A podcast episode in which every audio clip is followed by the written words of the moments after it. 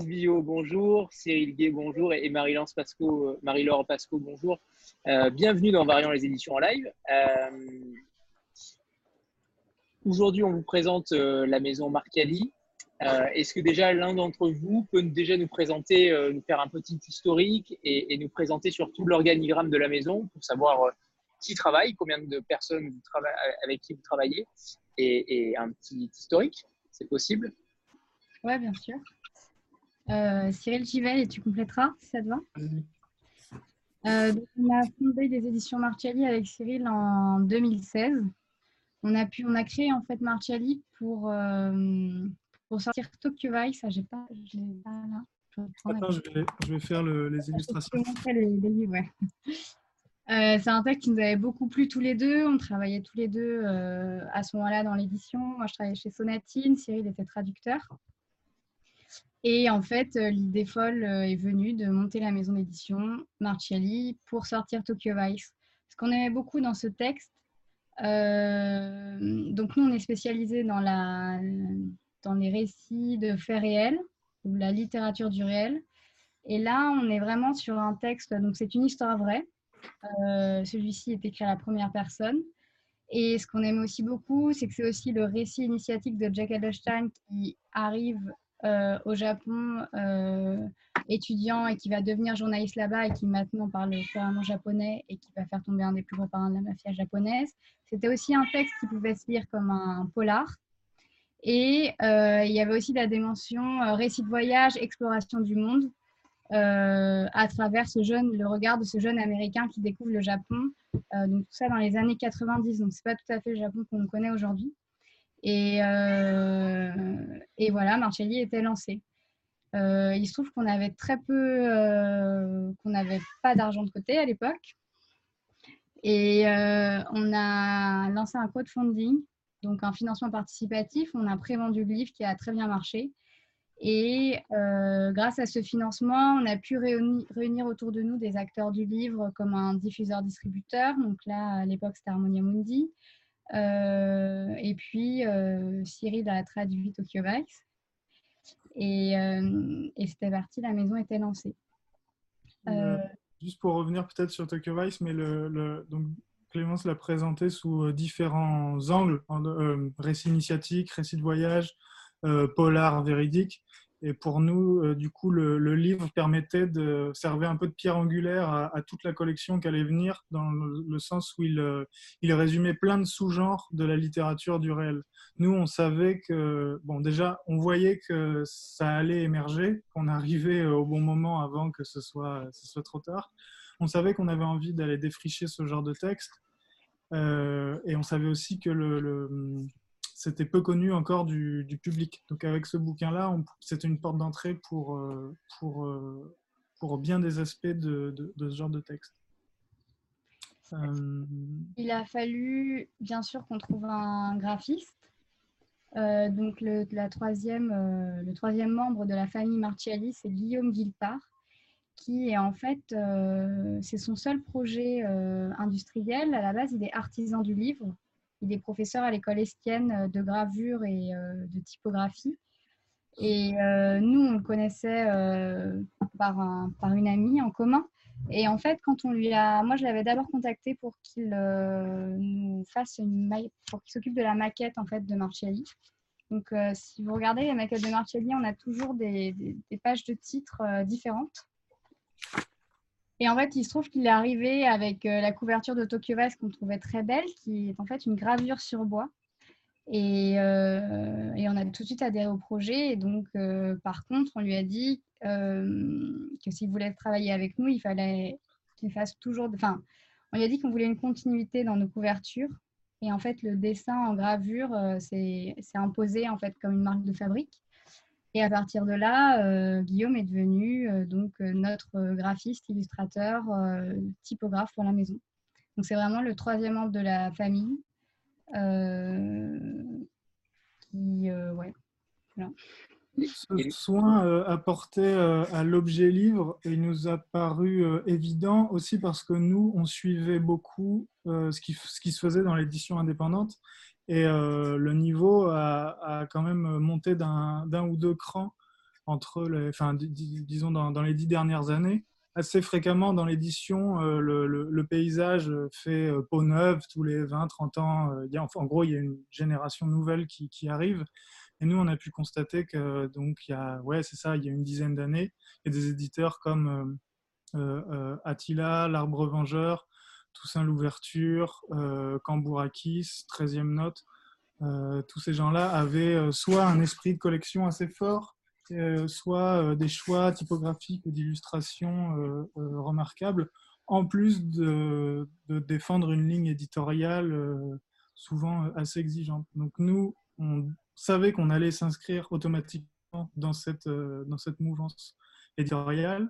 Et la deuxième chose aussi qui a été importante pour les éditions Marcelli, ça a été euh, l'explosion des, des, MOOC, euh, tous, les, les, tous les trimestriels, quoi, en fait, 21, long cours, feuilleton, quoi d'autre? Ouais, exactement. Enfin, vous les voyez, qui sensibilisaient déjà le, le lectorat a des histoires vraies, euh, plus longues qu'un article de, presse et avec un traitement, euh, un traitement littéraire. Nous, ce qu'on voulait, c'était euh, un peu passer au format livre. De la, littérature de non-fiction en France, il y en avait, il y en avait déjà, mais organisée en collection, c'était c'était encore assez rare. Juste avant nous, il y avait, les éditions Globe se sont lancées quelque chose comme deux ans avant nous euh, plein jour qui sortent uniquement des auteurs français. C'est plus journalistique comme approche, mais c'est quand même de la non-fiction. Il publie, euh, très, peu, hein, plein jour. Il publie très peu en plus. Euh, sous-sol, mais il publie aussi de la non-fiction, de la fiction, pardon. qui avait. Enfin voilà, on est arrivé en même temps que Anna Mossa. Eux, ils ont un versant plus sciences humaines, histoire. Voilà, après, chacun, euh, chacun essayait de, trouver sa patte. Nous, on a une approche euh, euh, qui va flirter avec, enfin, parmi les genres de la fiction, avec le roman d'aventure, le polar, le, roman d'apprentissage. Manon Voilà. Moi, j'avais une petite question par rapport justement à cette littérature non-fiction. Sur votre site internet, vous parlez de littérature du réel et en même temps d'histoire romancée. Et je voulais savoir si c'est parce que vous vous situez en opposition à la littérature de genre, qui comporte tout de même le polar, ou, si... Euh, je ne sais pas vraiment où vous situez donc, par rapport à la littérature de genre, surtout que vos, couvertures, je les trouve très, euh, très fiction en fait. Euh, je les trouve très belles personnellement, mais ça fait, ça fait littérature de genre, justement. Alors non, on n'est pas, enfin, on s'oppose pas du tout à la, on n'est pas du tout en opposition à la littérature de genre, puisque en fait, ce serait plutôt une, une opposition fiction-non-fiction. Mais après, euh, ce qu'on publie, c'est avant tout de la littérature, sauf qu'ici, il s'agit d'histoires vraies. Et c'est une sorte, pour moi, la, différence, c'est qu'il y a une sorte de pacte avec le lecteur, parce qu'il sait que quand il va ouvrir un livre Marciali, il va trouver une histoire vraie. Euh, et, au contraire, en fait, euh, la littérature de genre est déjà quelque chose qu'on aime beaucoup avec Cyril, qu'on lit pas mal.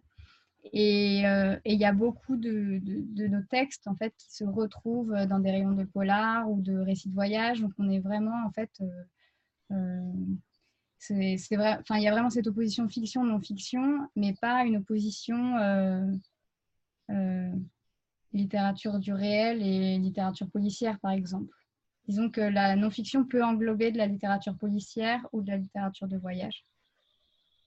Je ne sais pas si j'ai répondu à la question. Si, si, non, ça... si, si, vous avez bien répondu. Parce que Tokyo très clairement, euh, va utiliser des procédés du polar. Je ne sais pas ce que tu en penses, euh, Cyril. Euh, ben, nous, même quand on travaille avec des auteurs, Dernièrement, donc, on a sorti euh, le deuxième livre de Jean-Charles Chapuisé, Du bleu dans la nuit. Et euh, il s'agit d'un fait divers qui s'est passé euh, donc, il, y a, il, y a, une quinzaine d'années. Quand il nous l'a apporté, nous, on s'est mis d'accord avec lui sur le fait qu'on on voulait le traiter d'une manière polaresque, si j'ose dire. Et ça, lui, c'est ce qu'il voulait. Et après, notre travail littérature du réel, il va plutôt être de, bon, comment est-ce qu'on fait pour qu'un fait divers devienne de la littérature? Il faut absolument qu'on dépasse les faits il ne faut pas que ça soit journalistique en fait. Donc il ne faut pas raconter l'histoire par le menu comme va souvent le faire un journaliste qui aura suivi l'affaire pendant, pendant plusieurs semaines. Donc nous, là, on s'accorde avec l'auteur euh, euh, à ce qu'il euh, décrive aussi des psychologies, des personnages, mais aussi des lieux, que le fait divers se transforme en fait social, qu'on raconte l'impact sur, sur la région, est-ce qu'il y a des échos nationaux ou pas? Voilà. tout ça, en fait, nous distingue peut-être un peu du reste de la littérature. Vous distingue complètement même. Documents et, euh, et, du roman parce que là, il s'agit d'une affaire vraie. C'est pas inspiré d'eux. C'est pas inspiré du divers. C'est, euh, stricto sensu euh, euh, le fait divers. Eva Ok, merci. Bonsoir à tous. je suis vraiment super contente d'être là. Moi, j'avais découvert vos éditions en fait il y a quelques années avec euh, Jewish Gangsta de Karim Madani, qui était le, premier livre. Ah ben voilà, Cyril. le premier livre que j'ai lu de, vos éditions. Et j'avais beaucoup aimé d'ailleurs. Euh, très beau souvenir de lecture euh, en été sur la plage. Euh, j'avais euh, la petite question, peut-être un peu convenue, mais sur euh, le nom en fait des éditions, parce que en fait, pour tout vous dire, je m'étais un petit peu renseignée sur ces, éditions. Donc, quand j'avais découvert le livre, parce que je ne connaissais pas la, la maison, et comme vous vous présentez en fait avec le nom des éditions comme si c'était un nom de famille, je pensais que c'était une maison euh, familiale et que donc bah, Cyril et Clément c'était euh, soit frères et sœurs, euh, soit en couple. Et je pensais que c'était votre nom de famille tout simplement. Et, en préparant un petit peu le, live de, ce soir, en renseignant un peu, je me suis aperçue que c'était pas le cas. Et donc je voulais en savoir un peu plus sur ce choix donc de ce nom pour la maison d'édition. Ben, c'est une double plaisanterie. Martiali, c'est un, c'est un vrai patron, enfin, c'est un vrai mot qui, euh, qui apparaît sur les registres de la Bastille et qui euh, est là pour désigner un, un, détenu. C'est un nom de code en fait. C'est comme euh, Jane Doe pour une personne, un cadavre qu'on retrouve et on ne sait pas qui. Non, non, non, non, non, là c'est pour un détenu particulier. D'accord. Ça, ça, désigne une seule personne. Justement, plusieurs théories courent sur l'identité probable de ce détenu parmi lesquels il s'agirait de l'homme au masque de fer. là, on ouvre encore un autre tiroir de, d'hypothèses. Et nous, ça nous plaisait beaucoup d'avoir euh, comme ça un seul mot qui ait un potentiel euh, euh, romanesque aussi fort, tout en partant d'un document, vous voyez, de, quelque chose d'extrêmement concret. Et on trouvait que ça résumait bien l'esprit de la maison. En plus de ça, ça nous permet de, donc justement de l'utiliser comme patronyme et d'exprimer un peu ce côté euh, familial que l'on a, euh, que ce soit entre nous, parce que quand on a commencé, c'était euh, bah, dans nos appartements respectifs, donc c'était très très très artisanal. Enfin, aujourd'hui encore, on peut, on peut en parler après. Et c'est une plaisanterie sur le, sur le milieu de l'édition, puisque donc il n'est pas rare que le fondateur ou les fond... enfin, le fondateur, la fondatrice donne son nom à la maison. Et comme nous, on avait plutôt comment dirais-je, une dimension plus collective. On, a fait Et modeste. On s'est choisi, euh, on s'est choisi un nom. Voilà, pour, euh, pour, euh, pour le mot Marchiali. Très original en tout cas. Je ne sais pas comment est venue cette idée saugrenue, mais elle est, elle, est, elle est, magnifique. Quand on connaît l'histoire derrière, elle est, c'est assez incroyable. C'est rare, c'est rare. Bravo, bravo à tous les deux. Christelle, activez le micro. Bonjour à tous. Euh, donc moi j'avais une question. Vous dites que vous avez démarré la, maison grâce à grâce et avec euh, Tokyo Vice. Euh, comment vous avez découvert ce, manuscrit et qu'est-ce qui a fait que après vous vous êtes dit c'est avec ce livre que nous allons démarrer la maison et après partir de là pour faire une, une ligne éditoriale? Alors, euh, Tokyo Vice, c'est un texte qui, était, qui a paru aux États-Unis en 2009, euh, qui avait eu pas mal de presse à l'époque euh, et qui n'avait jamais été traduit en français en fait. Donc, quand on va un peu fouiller dans la presse anglo-saxonne, il se trouve qu'il y avait quand même beaucoup d'articles. Et, c'est Cyril qui, qui, en fait, en avait entendu parler par ses recherches et ses fouilles de l'Internet. Et, et ça, ça ce texte t'avait marqué. Tu l'avais toi-même proposé à des maisons en tant que traducteur, je ne sais plus. Non, même pas. en tant que stagiaire, juste à titre de tenez, ça pourrait vous intéresser. Je l'avais proposé peu de temps après sa sortie, en 2010. Euh, donc voilà comment on l'a trouvé. Et en fait, on s'est dit que c'était un texte assez fort pour lancer une maison d'édition. Parce que, donc, euh, comme on vous l'a dit tout à l'heure, euh, il avait plusieurs portes d'entrée, en fait, récit initiatique, polar, un texte rythmé, en même temps, qu'est-ce qu'il y a? Drôle, une sensibilité aussi qu'on aime beaucoup chez Jack Adelstein, une façon de raconter aussi le Japon qui est à la fois très immédiate euh, et, euh, et, intuitive. Et, et après, en fait, la ligne de la maison, on savait qu'on voulait faire de la non-fiction, de la littérature du réel. On savait qu'on voulait faire de la littérature. Mais, euh, euh ligne s'est définie au fur et à mesure. par exemple, il se trouve que Cyril a passé pas mal de temps en Colombie, qu'il a quand même comme ça découvert. Tu veux parler un peu de la chronica, Cyril.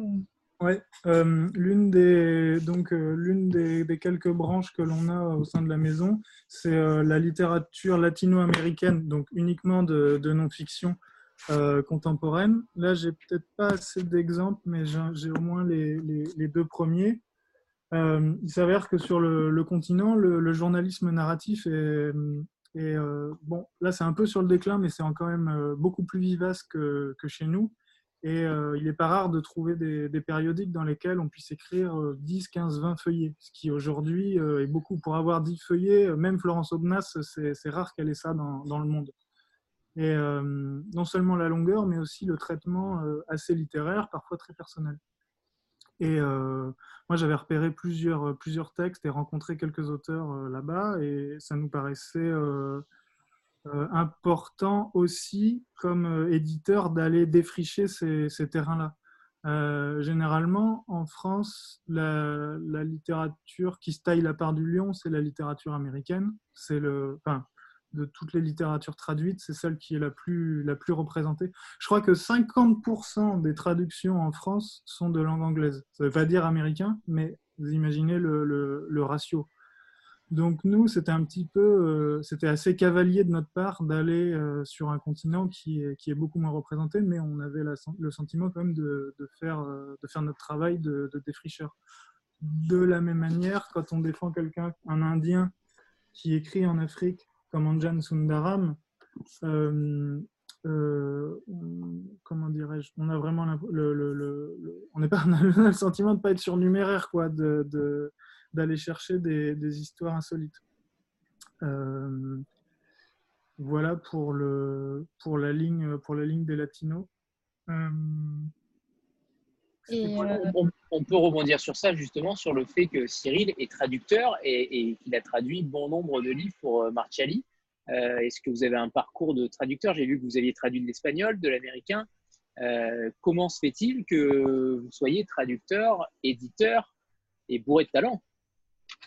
Alors, pour les deux, premiers, pour les deux premières parties, euh, la traduction, ça s'est euh, un peu. Euh, comment vous dire ça? Ça s'est un peu imposé dans le sens où. dans le sens financier? Pardon? Dans le sens financier pour éviter d'avoir un traducteur? Ouais, en fait, si vous voulez, on peut. Enfin, on a aussi monté notre maison parce que dans l'édition, disons que vous avez euh, enfin, vous n'avez pas beaucoup de scénarios possibles si, si c'est ça qui vous intéresse. Euh, soit vous allez euh, vers des gens dont vous aimez le catalogue et vous allez toquer à leur porte en espérant qu'ils aient de la place pour vous. Et nous, comme je disais, les, les éditeurs dits indés n'ont généralement pas de place. Donc, ils vous remercient et, vous, vous conseillent d'aller vous adresser à quelqu'un d'autre. Et dans les grosses maisons, il faut avoir, faut avoir un parcours. Souvent, c'est un peu le parcours du combattant pour arriver à être euh, éditeur euh, un jour. Éditeur au sens où on choisit les textes, on crée la ligne et on a vraiment la main sur, euh, sur ce qu'on fait. Et surtout, on, hérite d'une ligne éditoriale à, suivre. Quoi. Là, on, a la pleine liberté de faire ce qu'on veut. Vous ne dérogez jamais à cette ligne éditoriale De marcher ben, si on, déroge, on s'en fiche parce que ce sera de notre fête. On peut choisir de déroger. dire, le jour où on veut faire de la poésie baroque, eh ben, c'est nous que ça regarde, le... ça ne sera pas imposé. Quoi. Et comme nous, on avait, on avait, plusieurs envies et que c'était un beau défi euh, de, de, à, réaliser, euh, euh on s'est lancé là-dedans. Mais, euh, mais, pour pourquoi, pourquoi, je vous raconte tout ça? Parce qu'on a un côté, on a un côté, il n'y a pas de plan B. Quoi. Et moi, je, moi, je voulais moi, je voulais bien euh, travailler euh, dans l'édition parce que par euh, bibliomanie, mais je me voyais mal faire tout un tas de boulot dans des maisons qui ne me correspondaient pas. Du coup, je me suis dit, bah, quitte à ce que ce soit difficile, autant que ce soit difficile avec quelque chose qui me plaît. Donc, j'avais j'avais pu traduire un premier livre à quatre mains au Nouvel Ala. Donc, je m'étais un peu fait les dents. Et puis après, Tokyo Vice, a été une telle une telle rencontre que j'ai un peu insisté pour le, pour le faire. Et, euh, c'est passé à l'époque. Et je suis extrêmement reconnaissant de cette expérience. Euh, voilà, mais j'ai pas de, je me prédestinais pas du tout à, faire ça. Euh, Isabelle? là, Maintenant, on travaille Oui, j'ai vu. J'ai vu que les traducteurs étaient maintenant à l'extérieur. Tant mieux, ça veut dire que les livres marchent. Et ça, c'est plutôt une bonne nouvelle. C'est souhaitable. Isabelle? Oui, donc euh, bonjour et puis merci euh, pour, euh, pour, cette rencontre. je crois que vous avez un peu répondu à ma question en fait au préalable. donc j'en profite juste pour vous dire que vos couvertures sont à tomber effectivement.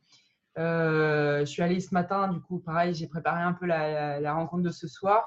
Je suis allée voir vos, je suis allée, je suis allée voir on a envie de tout acheter, euh, tout fait envie. Toutes les couvertures sont hyper attirantes. Donc, euh, de ce point de vue-là, c'est super réussi. Et puis, euh, et, aussi, du coup, j'en profite aussi pour vous dire que le choix de votre nom est absolument fascinant et donc c'est super. J'adore l'idée. Et en fait, oui, moi, ma question à la base, mais je suis encore une fois, vous avez déjà vraiment euh, à 80% répondu, c'est on est bien d'accord, votre ligne éditoriale, c'est de choisir des histoires vraies qui sont euh, pas inspirées d'eux, mais du coup qui sont, qui sont décrites telles qu'elles se sont romancées. passées. Romancées, on pourrait dire ça? Mais, par contre, qui sont romancées, voilà.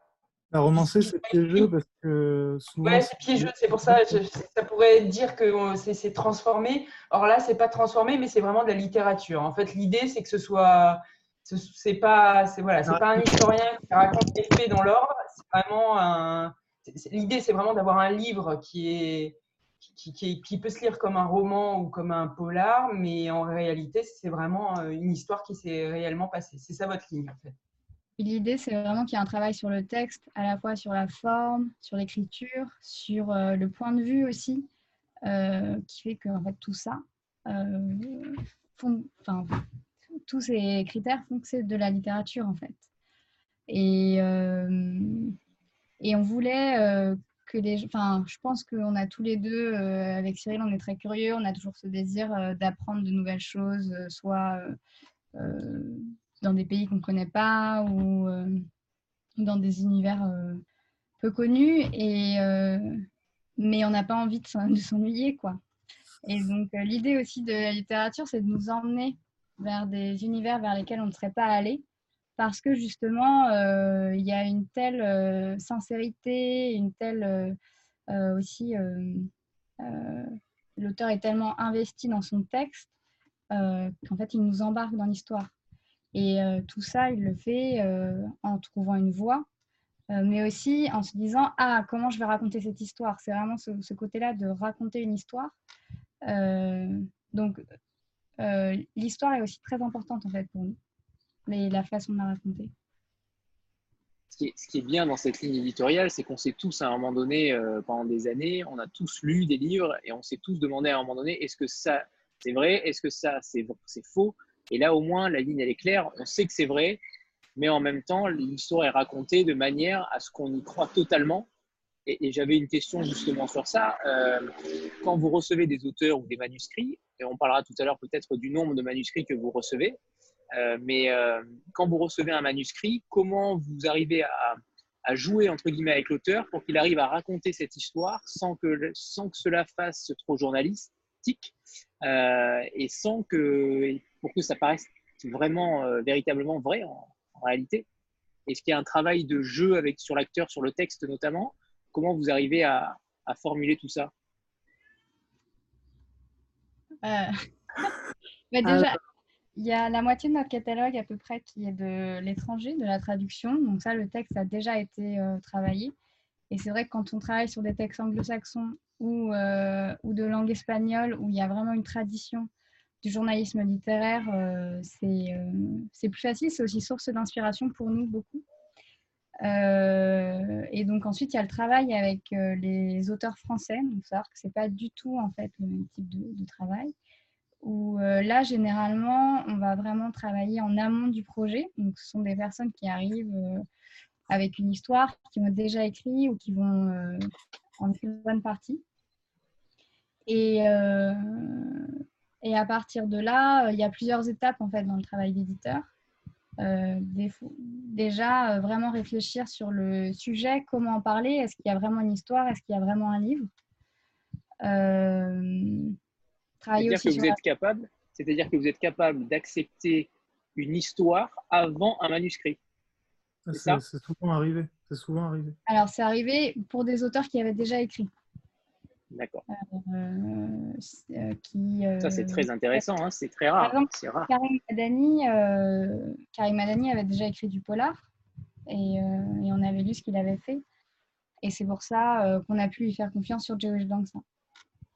Mais effectivement, en fait, c'est presque, c'est presque plus un fonctionnement, c'est vrai que tu m'arrêtes, mais de, de rédacteur en chef d'une revue trimestrielle, de faire ça, qui commande des articles, euh, euh, qu'une maison d'édition de littérature française. Et après, chacun arrive avec son parcours et sa, sensibilité propre. Moi, j'aime bien la définition de Thierry Discepolo des éditions Agone. il dit qu'un éditeur, c'est un auteur d'auteur, dans le sens où on, aide les personnes à accoucher un peu d'elles-mêmes de, de ce qu'elles ont. Donc, Karim Madani qui a une veine de toute façon très polar, euh, je pense que ça pourrait être intéressant d'essayer de, le tirer vers autre chose, mais c'est sa veine naturelle en fait. Et euh, je pense qu'il faut, exploiter ça et nous, on va, le chercher pour, pour cette raison. À l'inverse, quand euh, Jean-Charles Chapuzet, qui est quelqu'un de, plus fantaisiste et plus brut de décoffrage, vient nous voir, il faut qu'on compose, il compose avec ça. Donc en gros, il faut savoir aussi reconnaître les caractères. Et je, termine sur ce sujet-là, pardon euh, Sandra et Manon, mais euh, est-ce qu'il vous est déjà arrivé de repérer un fait divers et de contacter l'auteur pour écrire? Alors, pour le moment, non pour la simple raison qu'il faut vraiment que l'auteur, euh, ce qu'on disait tout à l'heure, c'est qu'on dépasse tout, enfin, on cherche à dépasser le fait divers, donc il faut vraiment que l'auteur ait envie de, de s'en emparer et de, et de raconter autre chose, en fait, le, fait divers. Donc c'est plutôt des choix personnels. Après, peut-être que ça nous arrivera un jour, mais euh, je ne suis pas sûre. Ça, c'est un réflexe de, de, de, grande maison qui a les moyens de, de produire assez vite. Euh, comment dirais-je? On va voir, euh, parfois, il y a des gens spécialistes de telle ou telle question, pas qui peuvent être des, questions de, de, société, qu'on appelle justement pour qu'ils écrivent sur, sur un sujet donné. Mais là, à moins qu'un jour on entende une histoire dont on sait que ça intéressera l'un de nos auteurs, on, enfin, on, risque de ne pas le faire. Sandra Bonsoir. Euh, bah, ma question elle va rejoindre un petit peu euh, certains aspects de votre réponse précédente. Euh, mis à part votre, ligne éditoriale hein, qui détermine, j'imagine, largement vos choix, hein, le récit de faits réels, comment est-ce que vous faites vos choix d'auteur? C'est-à-dire, est-ce que vous allez tous les chercher? Est-ce que vous recevez des manuscrits?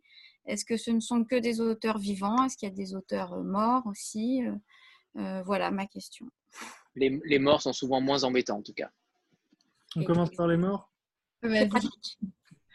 Alors, euh, première, euh, pour l'instant, c'est la seule autrice euh, défunte au catalogue qui était. C'était quoi? C'était notre deuxième titre, juste après Tokyo Vice. Donc, deux, deux, livres, deux ambiances. ce livre nous permettait de mettre en avant une chose c'est que le journalisme littéraire avait existé dans la presse française.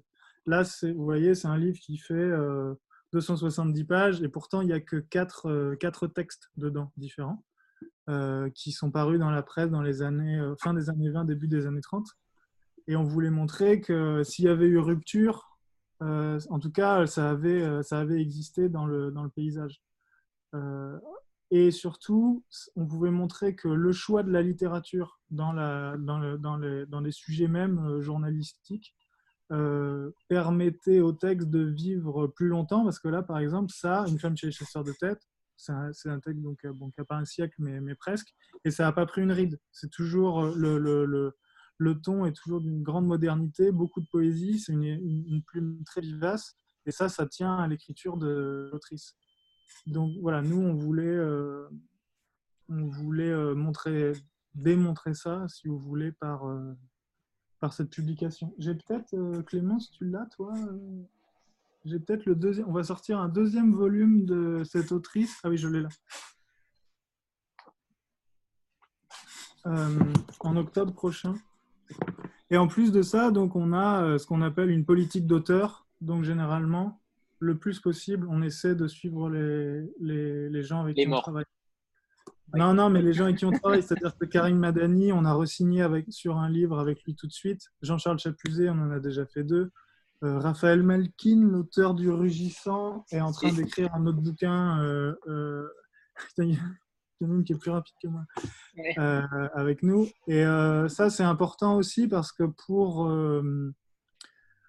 pour, pour, aider un auteur à trouver une place dans, dans le paysage, il faut, euh, il, faut souvent, euh, il faut souvent plusieurs livres. Alors, sauf carton immédiat, et tant mieux pour tout le monde. Mais ça se construit dans le temps. Et, et, par rapport aux vivants Par rapport aux vivants, aux auteurs vivants hein.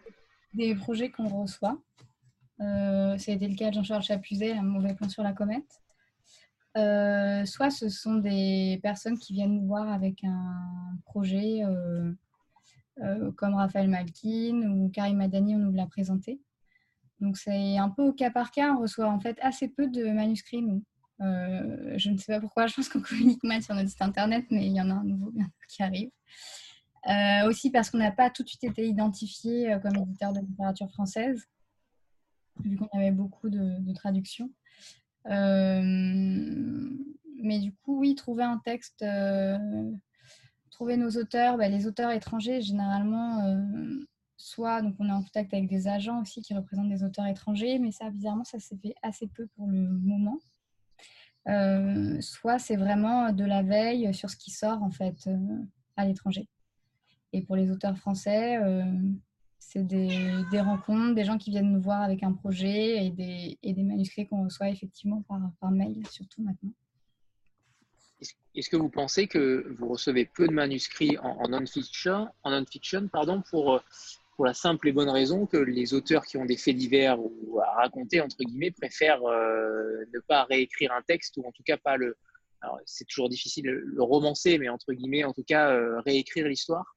Est-ce que c'est à cause bah, de ce, de ce problème-là bah, La fiction, c'est la double peine, c'est-à-dire qu'ils sont obligés d'abord de faire un travail euh, de terrain, la plupart du temps, en plus de faire un travail de documentation, mais disons que c'est la même branche. Et en plus de ça, il faut faire un travail littéraire par-dessus, ce qu'on ne demande pas aux journalistes dans des maisons d'édition que je nommerai pas. Mais... Et c'est vrai que l'auteur de fiction, euh, lui, euh, aura plus de liberté que l'auteur de non-fiction. Euh, parce qu'il pourra inventer la demande. C'est assez, euh, c'est assez, euh, c'est plus rigide en fait comme cadre que la fiction. Et je pense que c'est aussi beaucoup moins répandu, beaucoup moins connu en France. Et c'est aussi pour ça qu'on reçoit assez peu de, de, manuscrits. On reçoit, on reçoit des romans assez régulièrement. Mais, mais des textes vraiment qui, de non-fiction, c'est assez rare. donc on reprend. Isabelle, tu avais une question oui, bah, j'ai mon micro, ça tombe bien. Euh, c'est une question. Euh, euh, est-ce que vous vérifiez du coup les faits, puisque ce sont des histoires vraies, est-ce que vous vérifiez les faits ou est-ce que vous faites confiance dans les faits ou qui, vous sont rapportés? Comment vous savez que les histoires sont vraies en gros Alors, généralement, comme on prend les sujets très en amont, euh, souvent, on, sans se substituer aux auteurs, bien entendu, mais on les accompagne beaucoup euh, dans la construction du récit. Euh, et dans les choix de, de traitement euh, qui, qui, qui vont suivre pour le, pour le livre. Et à ces occasions-là, bah déjà, nous, on pose pas mal de questions. Et puis, ça nous arrive quand même assez fréquemment, enfin systématiquement, d'aller voir des choses. C'est pas pour, euh, c'est pas du flicage, c'est surtout pour. euh, parfois aussi, on peut nous être attirés par quelque chose dont, dont, dont, dont on nous aura pas parlé ou dont on estime que ça mériterait d'être plus mis en avant dans le bouquin. Après, euh, on peut pas dire qu'on fait vraiment du fact-checking euh, à l'américaine. Donc, pas de risque de, de dériver sur du Stéphane Bourgoin. A priori. Non, mais lui, c'est un. Il a, il a, il a quasi. Enfin, lui, il a vraiment menti, menti, tu vois. Enfin, il y a une différence entre euh, quelqu'un qui va être un peu lâche dans, dans la vérification ou, par exemple, qui va se contenter d'avoir une seule source. Ça arrive souvent. Je pense que dans le journalisme, c'est plutôt déconseillé. Encore que, euh, je crois que en France, on est, c'est pareil. On n'a pas la même tradition que, que- qu'aux États-Unis mais c'est pas la même chose que d'organiser euh, un- une fiction et de la faire passer pour, euh, pour des faits. Manon Clé- Clémence, pardon, je ne sais pas si vous vouliez intervenir. Non Euh, euh, si, si, en fait, euh, effectivement, on fait confiance à nos auteurs. Euh, on les suit aussi euh, tout au long euh, de leur enquête. Souvent, ils nous racontent leurs avancées, euh, ils nous racontent où ils en sont, ils nous racontent euh, les personnes qu'ils ont rencontrées. Parfois, quand ils bloquent, euh, ben, le fait de discuter avec nous, ça peut les aiguiller pour euh, aller euh, rencontrer une autre personne ou se renseigner euh, par une autre source. Donc, on les accompagne vraiment dans ce travail-là. Donc, on sait quand même euh, d'où vient la matière. Euh, et après, nous, au travail, euh, pendant le travail de relecture, s'il y a des choses qu'on trouve un peu bizarres ou parfois l'auteur s'enflamme un peu avec la réalité, on va quand même lui demander de, bien vérifier est-ce qu'il est sûr de lui. Et après, on a quand même une, toute dernière relecture par une correctrice qui, elle, euh, va aussi euh, pouvoir nous faire des retours dans ce sens-là. Après, la correctrice, c'est vraiment très factuel et euh, c'est vraiment des choses minimes. Mais euh, il y a quand même plusieurs relectures qui, qui, peuvent nous permettre en fait de voir euh, si jamais euh, euh, on voit qu'on s'éloigne trop de, euh, de quelque chose de réel ou euh, et généralement le- l'auteur euh, si euh, s'il introduit euh, enfin parfois les auteurs se posent la question hein, d'introduire de la fiction ou, ou de reconstituer une situation. Euh, ça ils nous le, nous le signalent et on, on, y réfléchit ensemble en fait. Et il y a d'autres choses? Nous- bon, là maintenant, il n'est pas rare, ça, ça devient quasiment une habitude que l'on rencontre des, des personnes qui sont des personnages dans le livre.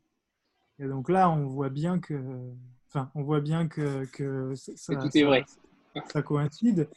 Et surtout, euh, des gens lisent le livre avant, avant publication. Alors, c'est pas tant pour qu'ils aient leur mot à dire, mais en tout cas, s'ils estiment qu'il y a quelque chose qui est erroné, euh, ils peuvent, il, enfin, il, est encore temps de, il est encore temps de le corriger. Après, si ça leur plaît pas, ben, ben ça, c'est entre l'auteur et nous. Mais, mais si, euh, si jamais, et d'ailleurs, le cas s'est jamais présenté où quelqu'un dit non, mais là, ça, c'est pas vrai, quoi. Et, si quelqu'un disait ça, alors bah, peut-être qu'on demanderait à, ce, qu'il- ce que lui nous, bah, nous prouve ou qu'il nous explique. En tout cas, il y aurait une, je sais pas, nous ça nous est jamais arrivé, mais il y aurait une confrontation. Et là, pour l'instant, euh, les auteurs donc, sont, sont toujours respectueux de, des gens sur lesquels ils écrivent. Ils font lire le manuscrit. Donc ça, c'est un bon garde-fou aussi pour, euh, pour répondre à votre question. Euh, Manon? Pas la timide, hein, l'autre? Euh, oui, alors euh, en fait, moi au début, je voulais poser exactement la même question sur la véracité des faits, donc voilà, là c'est fait. Euh, je voulais vous demander, en tant qu'édi- qu'éditeur éditeur indépendant, comment vous avez vécu en fait la période du Covid euh, entre février et mai? Euh, quelles conséquences ça, a eu et est-ce que ça va changer votre, le futur de votre maison ou pas?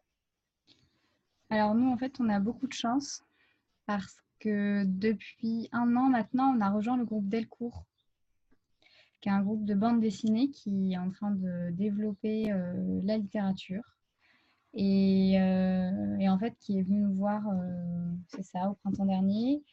Et on a intégré le groupe avec Cyril pour développer Marchiali. ça, c'est une réflexion qu'on a eue en amont, du coup, avant le Covid. Euh, parce que c'était assez difficile. Enfin, déjà, euh, avant de rejoindre Delcourt, on était à quatre titres par an. Donc, c'était impossible pour nous de, se rémunérer et de vivre de Marchiali. Et aussi parce que pour passer, en fait, pour passer la, marche qui nous aurait, aurait, pu nous permettre de nous rémunérer, la marche était assez haute et en fait, on avait vraiment besoin d'un soutien, euh, soit pas que financier, mais aussi euh, matériel. Mm. Ouais. même, même, même humain. En fait, une des choses aussi qui nous a permis de, de franchir le pas avec euh, Delcourt, c'est que c'est un, c'est un groupe, effectivement, mais c'est un groupe indépendant et qui est euh, toujours dirigé par son fondateur. Le fondateur, c'est pas un héritier euh, ni du livre ni financier, c'est quelqu'un qui a commencé comme nous dans sa cuisine dans les années 80, en 1983 et la différence, c'est qu'il était sur un secteur beaucoup plus porteur que la non-fiction, à savoir la bande dessinée au tout début des années 80, ça a explosé. Et euh, comme il gère aussi bien euh, ses affaires, ça a pu grossir d'année en année jusqu'à devenir le, le, le, la marque que l'on connaît.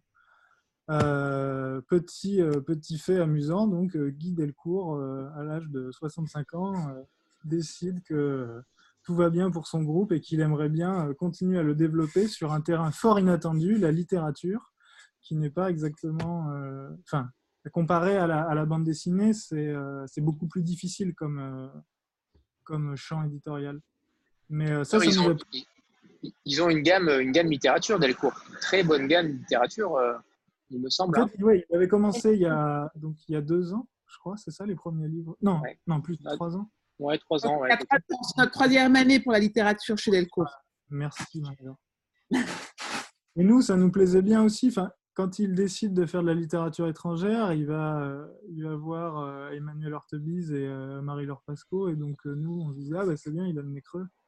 Enfin, nous, enfin, Emmanuel Hortebise, on connaissait sa collection. Donc, c'était, c'était je sais pas, tout ça, c'était rassurant. Et puis, ça a beau être une structure, donc euh, bien plus grande que ce que nous, on pouvait connaître au quotidien, ça reste quand même très artisanal et on sent le, le, le, passif. Quoi. Et le côté familial. Mais, euh, mais ça a été une vraie question pour nous et euh, je pense qu'on est très, très heureux de notre choix parce que finalement, ça nous permet de faire notre travail aussi d'éditeur pleinement. Alors qu'avant, on était toujours en train de jongler avec beaucoup de choses. Moi, euh, la comptabilité, ça a vraiment été mon cauchemar. il y avait plein de choses comme ça, en fait, où on s'est dit, on n'a pas envie de, de continuer à vraiment euh, faire cet homme orchestre, chef d'entreprise et en même temps éditeur. Et, euh, et c'est vrai que ça a été une belle opportunité de rejoindre Delcourt. C'est mieux, mieux, pour les livres et pour les, pour les auteurs. Enfin, souvent, euh, enfin, au début, on entendait Ah ouais, mais alors euh, vous êtes plus indépendant Puis on dit Bah, Delcourt, c'est un groupe indépendant. Et puis de toute façon, au sein du groupe, on a une indépendance éditoriale et graphique qui est totale. Enfin, nous, on va pas, on va pas changer ça. Donc, en fait, enfin, on aurait eu plus de problèmes si on avait euh, continué ça. Et, donc, pour répondre précisément donc, à, ta question, Manon, je pense que le, le, le Covid, on l'aurait assez mal vécu. Très, très clairement justement, voilà, c'est là où je voulais rebondir sur votre totale indépendance éditoriale. Ça, c'est important de le signaler. Euh, euh, vous faites, entre guillemets, ce que vous voulez au sein de, de l'édition. Mm. On est d'accord ben, Guy Delcourt est venu nous voir euh, pour qu'on développe Martiali et qu'on continue de faire Martiali. Ça n'aurait pas, enfin, sinon, ça n'aurait pas de, pas de sens, en fait. Et et même graphiquement, euh, nous, on lui a tout de suite dit, ben voilà, c'est vrai que nous, nos livres ont un certain coût quand même, parce qu'on choisit, on avait déjà choisi des gammes de papier, euh, on a toujours imprimé en France aussi, parce que euh, parce qu'en fait, on a besoin de ce contact avec l'imprimeur. Et, et aussi, ben, Guillaume, il fait de la gravure sur bois, donc ça aussi, c'est un certain coût. Ce n'est pas des coûts et, et, en fait, il nous a vraiment, il nous a vraiment toujours suivis sur, sur nos choix. Et euh, il nous a dit surtout changez rien, mais juste euh, ayez plus de temps de, de, faire quoi, et publier plus de livres, bien sûr. Et, euh, et, même pour nous, aujourd'hui, je dirais qu'on a plus d'indépendance éditoriale parce que en faisant de la, la littérature étrangère, il faut savoir qu'une traduction, ça coûte très cher.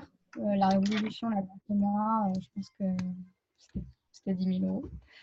Et c'est très dur pour nous d'acheter des textes et euh, quand on est un, éditeur indépendant et ensuite de se dire qu'il faut financer la traduction, etc.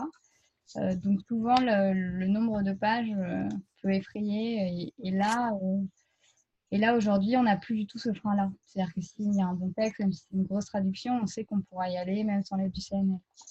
Donc moi j'ai vraiment l'impression et on sait aussi que si si un jour on veut mettre aussi plus d'argent pour, euh, pour un avaloir d'un auteur français, on peut le faire. Enfin, en fait, on gagne vraiment en liberté. Euh, comment on gagne en liberté éditoriale, en fait. Et puis, euh, et puis, on a plus le temps de travailler nos textes avec nos auteurs. C'était très dur de développer la littérature française avant. Aussi parce que donc, Cyril traduisait et moi, je, travaillais à côté.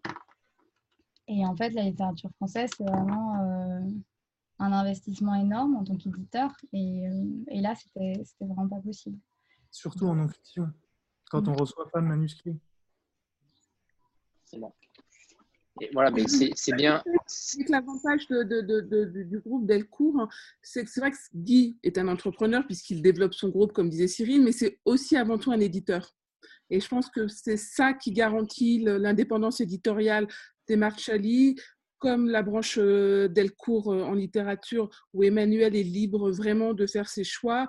On va lancer aussi une nouvelle maison de littérature française euh, avec, avec deux éditrices qui font leurs propres choix aussi. Donc cette, cette indépendance éditoriale, en fait, elle est là parce qu'on a un patron qui est éditeur aussi. Et voilà, c'était juste une petite parenthèse, mais je pense que c'est important aussi de, l'expliquer et de comprendre pourquoi cette indépendance éditoriale est garantie pour les Marchali aussi et nous, on savait très bien qu'on ne voulait pas aller. Euh, enfin, on s'était posé la question d'intégrer un groupe.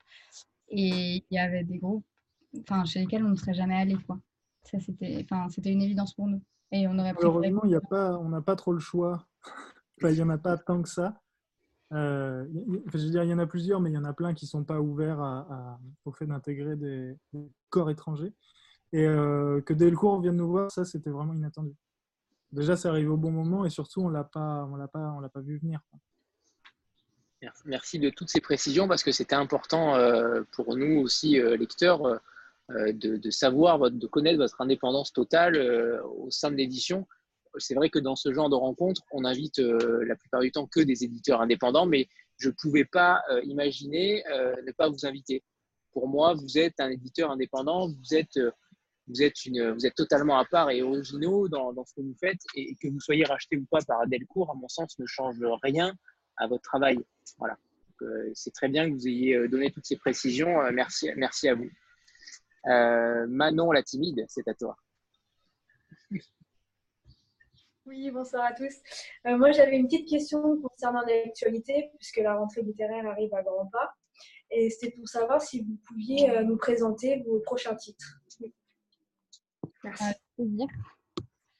Euh, en août, on va sortir un texte de littérature étrangère, traduit de l'espagnol, qui s'appelle La Révolution, la danse et moi. Il y a un Je n'ai pas un aussi beau euh, euh, fond d'écran derrière. c'est l'histoire d'une jeune, donc ça se passe dans les années 70. c'est l'histoire d'une jeune femme, Alma, donc, qui est l'auteur de ce texte, qui en fait consacre sa vie à la danse contemporaine. Elle a 20 ans, ça se passe à New York, et il se trouve qu'elle suit des cours des plus grands chorégraphes, euh, dont euh, Mercy Cunningham ou Twyla Sarp. Et son rêve, c'est vraiment d'intégrer leur compagnie. Et euh, il se trouve qu'à la fin d'un cours, Mercy vient la voir et lui dit Écoute, Alma, voilà, j'ai entendu, j'ai entendu parler d'un poste de professeur de danse contemporaine pour enseigner ma technique à La Havane, à Cuba. à l'école nationale de, danse. Est-ce que ça t'intéresse? Et là, en fait, Alma, au lieu de se dire ah génial, c'est une super, super opportunité, je vais voyager.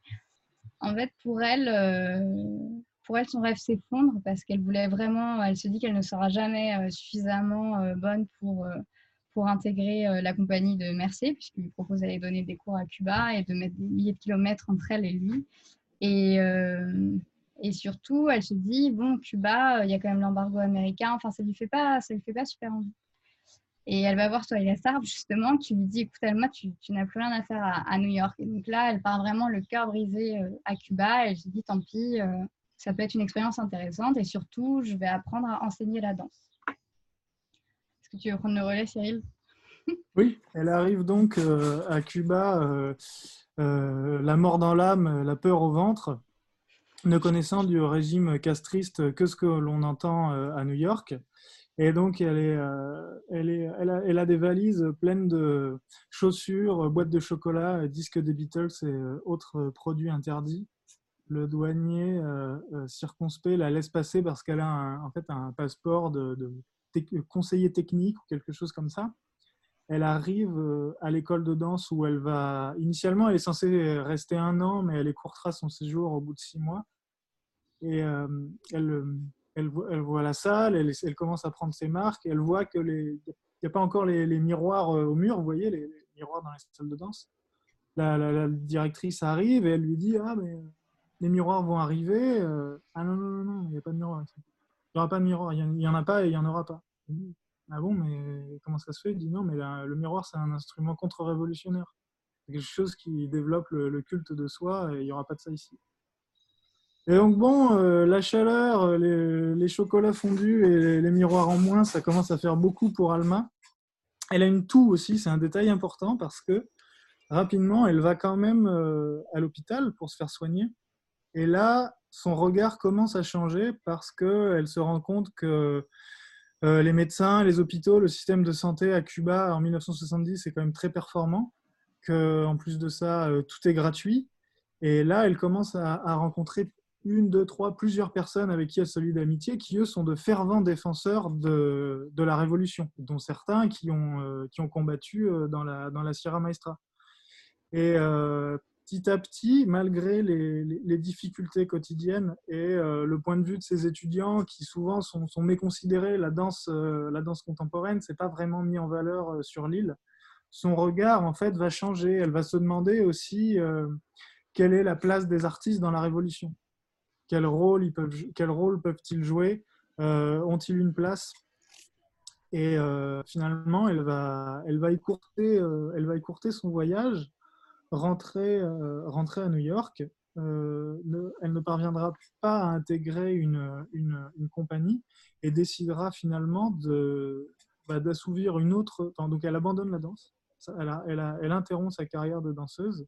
Elle décide de développer une autre passion qu'elle a depuis, euh, depuis longtemps en sommeil, qui est l'écriture. Et elle se dit, mais maintenant, je veux non seulement écrire, mais je veux aussi écrire sur les, les, les, différentes révolutions qui couvent en Amérique latine et elle part, euh, elle part où? Au, Salvador.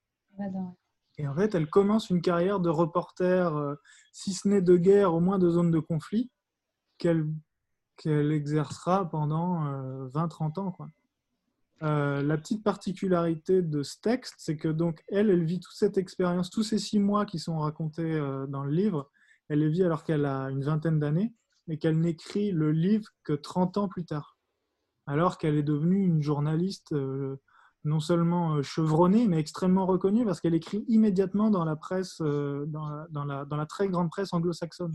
Elle écrit dans le Guardian au début, puis au Washington Post, puis elle aura pendant dix ans la tête du bureau latino-américain de Newsweek, et enfin elle écrit dans le New York Times et le, New Yorker, vous voyez. Donc elle a une carrière flamboyante, si j'ose dire. Et elle revient sur, euh, sur, euh, sur cette expérience parce qu'un jour, elle fait un reportage à Cuba alors que le pape euh, Jean-Paul II était venu visiter, visiter l'île. C'était la première fois qu'un haut dignitaire de l'Église venait, venait sur l'île. Et elle, elle, voulait voir ça. Elle, avait, elle, elle, voulait absolument vivre cette expérience. Et dès, dès qu'elle a mis le pied à Cuba, tous ses souvenirs sont remontés. Et elle a compris qu'il y avait quelque chose qui n'était pas réglé en fait. Quelque chose n'était pas passé. Et donc elle a écrit, elle a écrit ce livre pour laisser le passé s'en aller. C'est vraiment son livre qui va la réconcilier avec, la danse. Et aussi, c'est un moment où elle va l'écrire que elle va comprendre que ces six mois où elle a enseigné la danse à Cuba ont vraiment été euh, charnières dans sa vie. Et surtout, euh, c'est comme si elle avait euh, eu un autre filtre en fait pour voir le monde, où elle dit une phrase qui nous a marqué avec Cyril. Elle dit Je n'avais pas compris, ce qu'il y, a ces lettres en fait à ses amants aussi dans, dans, le texte. Vous allez voir, il y a plusieurs documents comme ça. Il y a ses lectures aussi. Elle lit le journal du Tché. Et elle dit Je n'avais pas compris à quel point le capitalisme m'avait déformé. Et c'est juste qu'en fait, elle se retrouve à Cuba. Donc, il y a effectivement énormément de privation, mais en même temps, elle voit énormément d'entraide, euh, de, des idéaux de solidarité, d'égalité qui sont vraiment mis en avant. Alors qu'à New York, c'était vraiment chacun pour soi. Et elle se dit, ah, enfin, pour elle, en fait, c'est une même, enfin, je veux pas faire de jeu de mots, mais c'est une véritable révolution intérieure. Et c'est aussi pour ça que quand elle va retourner aux États-Unis, elle va commencer à être engagée politiquement notamment contre la guerre du Vietnam, parce qu'en fait, elle va aussi découvrir, euh, euh, elle va aussi découvrir les différentes propagandes, la propagande qu'il y avait aux États-Unis et celle euh, de Cuba qui n'est pas du tout la même. Et, et donc, nous, on a choisi ce titre, La Révolution, la danse et moi, parce qu'il y a vraiment ce côté un peu carnet d'une jeune femme de 20 ans. Il y, a vraiment une sorte de fraîcheur aussi dans, le texte. Et qui va, euh, qui va vraiment euh, nous décrypter Cuba, mais qui va aussi montrer les, les pendants euh, du régime. Elle va très vite dénoncer la rhétorique en fait utilisée. et donc c'est pas c'est pas un discours qui est totalement c'est pas une adhésion totale. Elle, voilà. elle, elle... critique vis-à-vis de Cuba et vis-à-vis du régime castriste, euh, mais en même temps, elle ne, elle, elle ne peut s'empêcher d'épouser les idéaux euh, socialistes. Le moins que l'on puisse dire, c'est que tous les deux, vous connaissez vos textes. Hein. Ça, c'est une certitude. Ben, on, les aime, on les aime tous. Hein. Le... on, peut enchaîner sur, euh, sur celui-ci qui a donc ces deux livres ont un point commun fort. ils sont écrits tous les deux par des journalistes euh, femmes euh, qui vivent dans leurs jeunes années une expérience euh, charnière importante liée à un voyage. Donc celui d'Alma, vous le connaissez, et celui de Titaina. Donc dans ce, dans ce récit, elle revient sur un, sur un long voyage qu'elle a fait à l'âge de, Clément, c'est 25 ans? Ouais, elle n'a même pas 25 ans. C'est ça, elle n'a pas 25 ans. Elle part seule au bout du monde euh, je me trompe toujours, destination Bon, je retire ce que j'ai dit. Le Pacifique, le Pacifique. Le Pacifique, ouais, mais c'est grand le Pacifique. Euh, Bora Bora. Euh, regardez-moi ça. On a fait une carte des îles dans lesquelles elle navigue pendant, pendant elle aussi, elle doit, elle doit naviguer pendant six mois. Et en gros, elle part avec ses maigres économies en se disant que elle écrira sur place et qu'elle enverra dans les rédactions des, papiers si on, les, si on les prend, tant mieux. Si on les prend pas, euh, tant pis. De toute façon, elle considère que sa vie est foutue. Bon, ben, partant de là, euh, il ne peut lui arriver que de bonnes choses. En fait, pas tant que ça. Le récit s'appelle, ça, s'intitule Les ratés de l'aventure. En fait, sur place, elle rencontre de nombreux Européens qui sont venus échouer euh, sur ces îles. qui est parti parce qu'il parce qu'il a fui une, situation misérable en France, qui est venu chercher un exotisme absolument imaginaire, euh, qui vient euh, évangéliser euh, ces pauvres gens qui, qui lui ont rien demandé? Et en fait, elle fait le portrait de, toutes ces personnes, exclusivement des hommes d'ailleurs, qui sont venus échouer dans le mauvais, mauvais sens du terme. Parallèlement à quoi, elle nous raconte la vie quotidienne des autochtones, qui là, en contrepoint, sont souvent des femmes aussi parce qu'elle elle est une femme elle-même et que c'est plutôt euh, euh, avec les femmes qu'elle a, qu'elle a, qu'elle a un contact euh, direct. Et là, va raconter donc le, le, versant, donc comment certaines populations peuvent, avoir connu un, changement profond sur l'île parce qu'il y a eu tel évangélisateur, ou quelles sont les conditions de vie extrêmement dures, quel partage avec eux d'ailleurs au quotidien. Et là aussi, le récit est écrit quelque chose comme 20 ans après les, faits, une fois qu'elle est devenue elle-même journaliste. Euh, fort de son expérience, elle, revient sur celle qui aura été euh, l'expérience fondatrice. Et celui-ci sort en octobre. Le 14 octobre, oui. Et entre-temps, le 30 septembre, on va sortir un autre. Donc, euh, Titaina, c'est de la littérature française. Et en septembre, on sort Le voleur de plumes de Kirk Wallace Johnson. Donc, ça, c'est un auteur américain. on en publie quelques fois surtout quand ils vont explorer des univers euh, assez insolites. Et là, il se trouve que c'est un auteur qui un jour entend parler d'une histoire euh, d'un homme qui se serait introduit euh, par effraction dans le musée d'histoire naturelle de Londres pour voler des oiseaux empaillés. Et en plus, non pas les oiseaux apportés par Darwin, mais des vraiment peaux d'oiseaux qui sont dans les, dans les réserves, dans la réserve du musée. Euh, il se trouve que ce jeune voleur a un profil euh, particulier parce qu'il est par ailleurs flûtiste. Euh, il, est allé à, enfin, il étudie à la Royal Academy de Londres, flûtiste confirmé. Il est en train de passer les concours pour les meilleurs orchestres européens. Et la question, c'est pourquoi est-ce que ce jeune flûtiste virtuose s'introduit dans un musée pour voler des plumes laissées là depuis des décennies? Et il se trouve que ce qui le pousse à faire ça, c'est son autre passion, qui est celle de monter des mouches non pas pour euh, pêcher la truite ou le saumon, euh, mais parce qu'il y a en fait un véritable art de la mouche à pêche euh, qui requiert en fait d'utiliser des plumes. Vous voyez à quoi ça ressemble une mouche à pêche? Je cherche une image, mais ceux qui connaissent Gallmeister. voilà. Il y en a dans la Gazette. Ah On parlera de la Gazette aussi tout à l'heure parce que c'est important. Elle, elle, est somptueuse cette Gazette on en parlera tout à l'heure, mais oui, pardon. Et euh, ben, je vous invite à aller voir de quoi, à quoi ça ressemble. Et en fait, c'est des, des hameçons euh, autour desquels on enroule en fait des plumes d'oiseaux le plus souvent euh, pour en fait attirer les pour, faire semblant que c'est un insecte en fait pour attirer les voilà ça nous montre les, les truites ou les saumons et il se trouve que lorsqu'on fait des mouches à pêche pour l'art de faire de la mouche à pêche, on va chercher plutôt des plumes d'oiseaux exotiques très colorées. Euh, les oiseaux exotiques étant de plus en plus des espèces menacées, sont protégés et donc nos, inoffensifs monteurs de, mouches en fait deviennent des braconneurs, euh, fréquentent les marchés illégaux euh, ou s'introduisent dans des musées pour les voler parce que sinon en fait ils ne peuvent plus en trouver.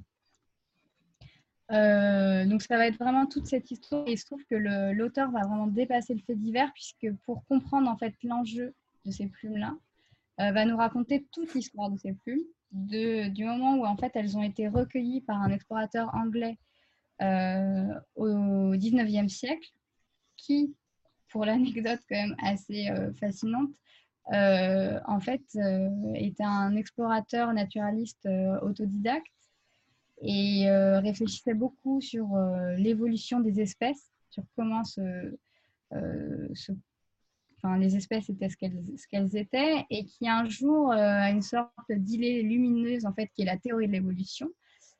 en pleine crise de paludisme, il la couche sur le papier, il l'envoie à une personne qu'il admire beaucoup, qui est Darwin, et là, Darwin reçoit ce courrier. Il se dit, mais c'est pas possible, ça fait dix ans que je bosse dessus, j'ai pas encore publié mon livre, et là, euh, quelqu'un vient d'avoir la même idée, enfin la même idée que moi. Et ce qui fait qu'en fait, euh, le conseil scientifique va leur reconnaître à tous les deux en fait l'autorité euh, de cette théorie-là, sauf que Darwin va être beaucoup plus médiatisé. Darwin était déjà beaucoup plus reconnu en fait, et il se trouve que notre Russell Wallace, lui, est à ce moment-là en Nouvelle-Guinée en train de de ramener des plumes qui vont être par la suite dérobées, mais euh, euh, et qui va être moins soucieux en fait de sa postérité. Et euh, je sais pas si tu veux prendre le relais, Cyril, ou je continue dans notre histoire de plumes.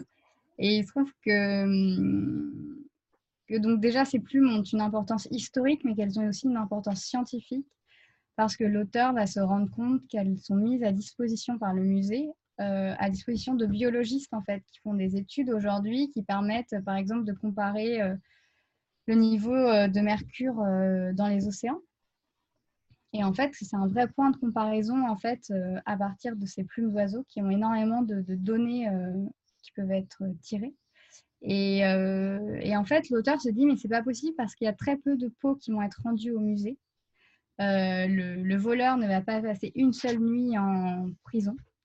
Et euh, il se dit, il faut absolument retrouver ces peaux et elles doivent, elles doivent sûrement être dans la communauté des monteurs de mouches qui, eux, n'ont pas du tout envie de les restituer au musée. Donc il se dit, il y a un monteur qui, qui doit les avoir chez lui et qui, ne, et qui ne dit rien. Et donc il va partir à la recherche de ces plumes. Et donc on a vraiment un livre en trois mouvements avec euh, une première partie sur euh, l'explorateur, donc là, qui, est vraiment un récit d'aventurier tel qu'on les aime beaucoup chez Marcelli. Euh, une partie sur le, le, profil un peu incongru du voleur, le casse en lui-même, qui est assez fascinant en fait par sa simplicité, mais aussi tout le procès.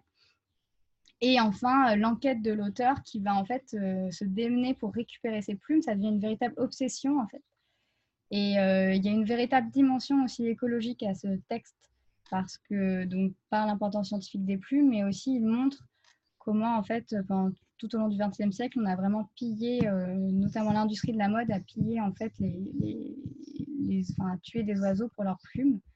Et comment, en fait, la vanité humaine fait qu'on continue de piller la nature. Donc, il y a aussi cette dimension-là qui s'ajoute aux faits divers. Et, euh, c'est pour ça qu'on aime beaucoup ce, texte-là. Et là, on est vraiment dans l'exemple du euh, l'auteur qui dépasse le fait divers, qui va vraiment, à, partir de cette simple histoire de casse, certains congrus, mais il ça aurait pu en rester là, va vraiment euh, aller chercher des ramifications comme ça et nous embarquer dans son histoire. Et ce que je disais souvent, c'est aussi là la force de la littérature, c'est-à-dire qu'il va vraiment nous emmener sur un terrain a priori, bon, des plumes prises dans un musée, euh, tout le monde ne s'y intéresse pas. Mais euh, sur un terrain inattendu et nous passionner. Et euh, pour l'instant, on a vraiment des super retours de, lecture. On est assez très contents. Ça, ne m'étonne pas vu la, diversité de, tous ces ouvrages, mais celui-ci a l'air totalement fou, hein, fascinant avec plusieurs volets. Donc, ça ne m'étonne pas qu'il ait, qu'il ait du succès. J'espère qu'il aura, qu'il aura le succès qu'il mérite. Euh, Rita, c'est à toi. Oui, euh, bonjour à Clément, bonjour Cyril. Alors tout d'abord et au-delà du contenu, je rejoins Isa euh, par rapport aux couvertures que je trouve aussi captivantes. Et bien sûr, pour tous ces livres à venir, c'est un pur plaisir de vous écouter. Donc ça donne tellement envie et puis je pense qu'on est nombreux ici à prendre des notes pour aller les chercher dès leur sortie. Alors, pour ma question, elle concerne plutôt la partie distribution. En parcourant votre site, il y a une phrase qui m'a légèrement interpellée. Donc, vous, vous dites euh, nos ouvrages sont disponibles dans toutes les bonnes librairies. Qu'entendez-vous, euh, enfin, qu'est-ce que vous entendez par bonne librairie? Est-ce qu'il y a, ce que vous ciblez euh, en priorité des librairies, enfin, une, une, catégorie spécifique de librairies? Ou est-ce qu'il y a tout ça Enfin, est-ce qu'il y a un, sens derrière euh, cette formulation? Il y a des mauvaises librairies, hein, ça existe. Hein. Parce que c'était une coquetterie à l'époque. Ouais. Euh, euh, je me souvenais pas qu'on ait fait ça. Non, enfin, c'est une formule un peu consacrée. Hein. C'est pas quelque chose à prendre au pied de la lettre. C'est euh, surtout pour dire que les livres sont disponibles, c'est tout. Euh, parfois, les gens de, enfin, Aujourd'hui, un peu moins, mais quand on débute, les gens nous demandent Ah, euh, vous êtes disponible où? Mais en fait, les livres, quand, à partir du moment où ils sont euh, euh, sont disponibles dans n'importe quelle librairie. Ça ne veut pas dire qu'ils sont présents physiquement, mais le libraire peut vous les commander. Alors, c'est une pratique qui a tendance à, un petit peu à, disparaître parce que on veut tout tout de suite et que si le libraire l'a pas, malheureusement, on va le commander ailleurs sur Internet, mais euh, les libraires peuvent toujours vous commander des livres et les recevoir quand même assez rapidement. Euh, voilà, il n'y a pas de, de position particulière euh, Il n'y a pas de catégorie spécifique, tout simplement. Ah. D'accord. non, mais je pense que si on veut rebondir là-dessus, les bonnes librairies, c'est des librairies où il y, a, où il y a un libraire qui fait du conseil, quoi. Oui. Donc, fait du conseil enfin, qui, a des coups de cœur, euh, qui, défend les livres qu'il aime. Euh, euh, contrairement à Amazon. qui n'est pas, en fait, Amazon ne relaye que les meilleures ventes euh, et il n'y a pas vraiment, il n'y a pas de conseils. quoi. Sandra Oui. Euh, ma question, euh, je reviens sur les, euh, sur les textes que vous choisissez. Est-ce que parmi les, les sujets qui sont abordés dans ces faits réels, est-ce que vous, vous interdisez certains sujets Est-ce que vous en privilégiez certains? Voilà, est-ce qu'il y a des thématiques, des situations que vous préférez à d'autres? Et c'est certains que vous censurez entre guillemets quoi. Euh, ce qui se passe, c'est qu'on ne publie pas de texte euh, d'actualité.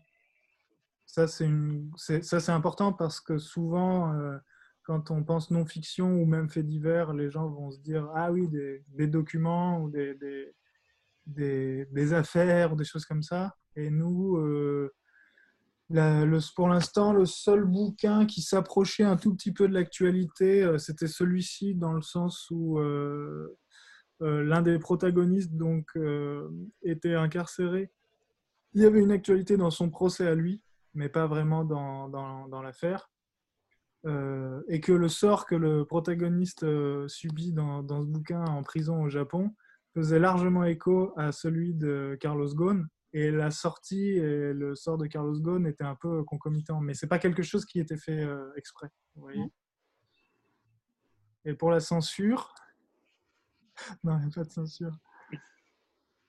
Euh, on- on- non, mais après, euh, la ligne aussi euh, fait le tri d'elle-même un petit peu dans le sens où, comme on, on publie des histoires qui sont euh, souvent des, des- des récits d'aventure ou des, ou des polars déguisés, ça aiguille un petit peu les, les- les histoires qu'on nous apporte.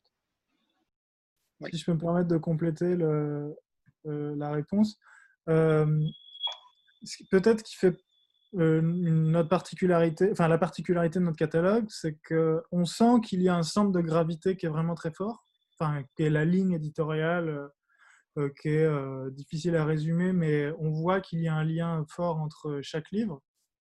Et pourtant, si vous prenez entre euh, Tokyo Vice, euh, donc euh, le récit d'un jeune Américain au Japon dans les années 90, et Lisière, euh, une autrice bulgare qui revient dans sa, dans sa région d'origine pour faire euh, du reportage euh, de collectage et euh, un- un- une sorte de manifeste écologique, le spectre est très très très large et, on peut y accueillir des, des récits euh, très différents les uns des autres.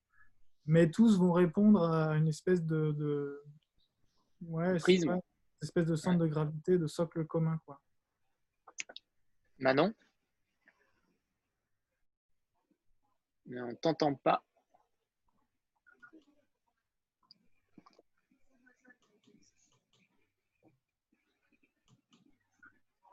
Non, on t'entend pas. Ouais. Ah, c'est bon. Ouais, C'est bon? C'est bon, oui. Ok. Euh, euh, je voulais vous demander si vous aviez prévu euh, une collection poche.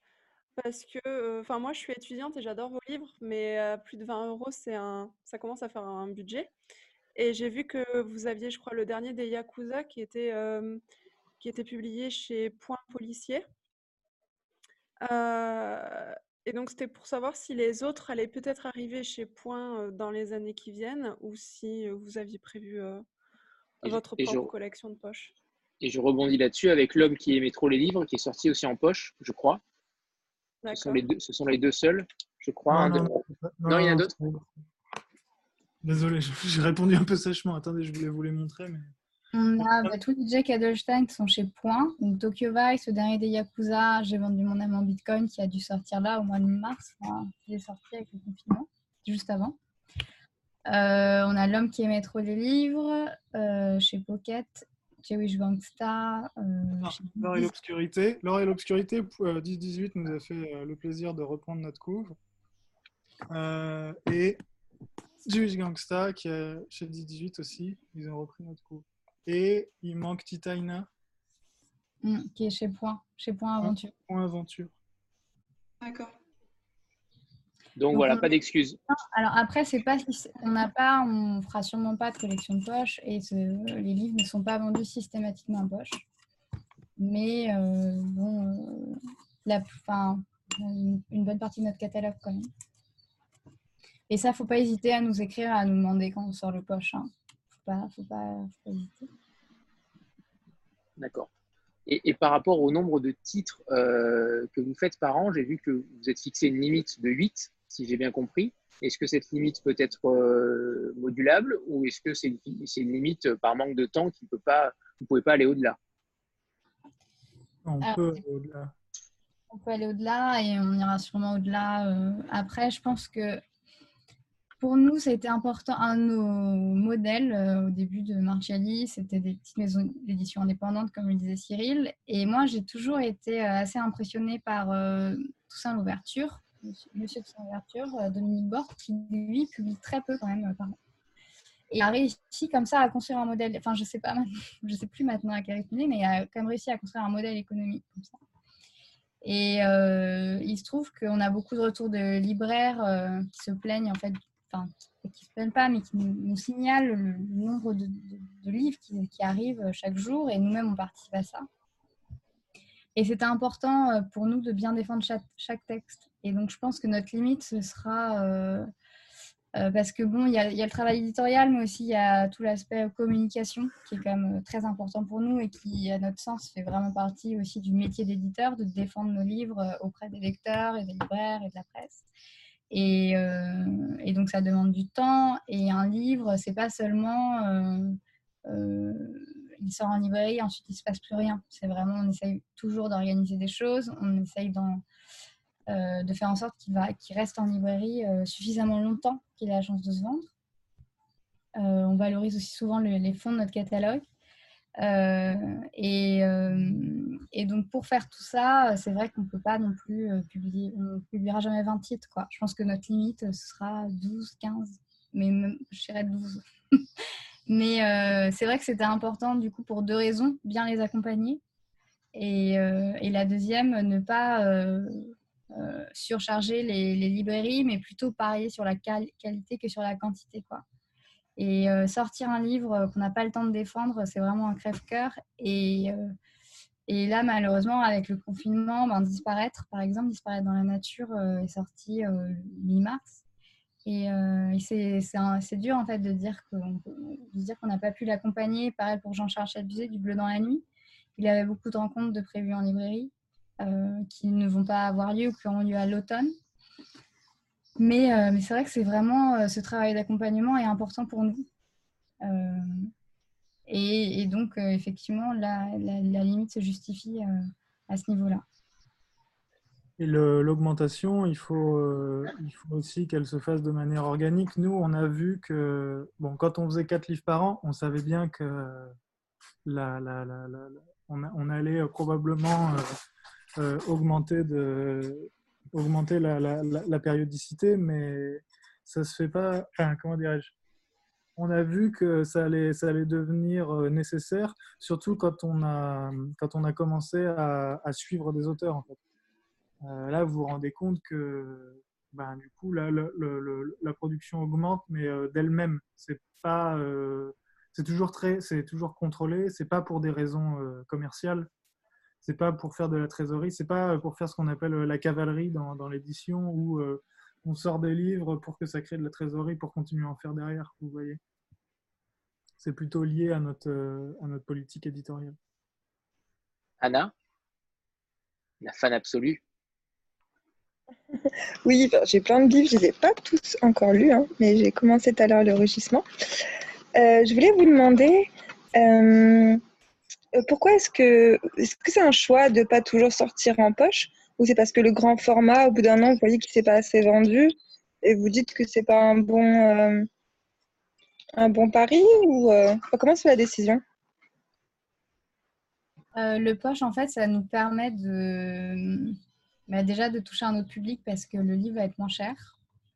Et aussi, on va toucher d'autres réseaux que nous, on ne touche pas forcément en termes de librairie. C'est-à-dire que le livre ne va pas être travaillé de la même façon, ne va pas avoir la même équipe commerciale. Ils vont être l'éditeur poche va être mieux euh, outillé pour, euh, pour, par exemple, vendre, euh, je sais pas, dans des, dans des grandes, grands magasins, grands espaces culturels ou ce genre de choses. Quoi. Donc, c'est vraiment. nous, on se pose la question à partir du moment où on, on se dit est-ce que ce livre, en fait, n'a pas encore touché le potentiel de lecteur qu'il pourrait toucher Et c'est vraiment donner une deuxième vie au livre. Et, et je pense que ça se, ça se fait surtout comme ça. Et puis c'est aussi, enfin du coup, il y a des éditeurs euh, poches euh, qui vont euh, sans tous, enfin qui vont on ne vend pas tous nos livres en poche. C'est-à-dire qu'il faut vraiment que l'éditeur poche s'enthousiasme pour le projet et on sait qui va le défendre derrière. Et ça, c'est aussi important pour nous. C'est-à-dire que c'est pas systématique, quoi. Et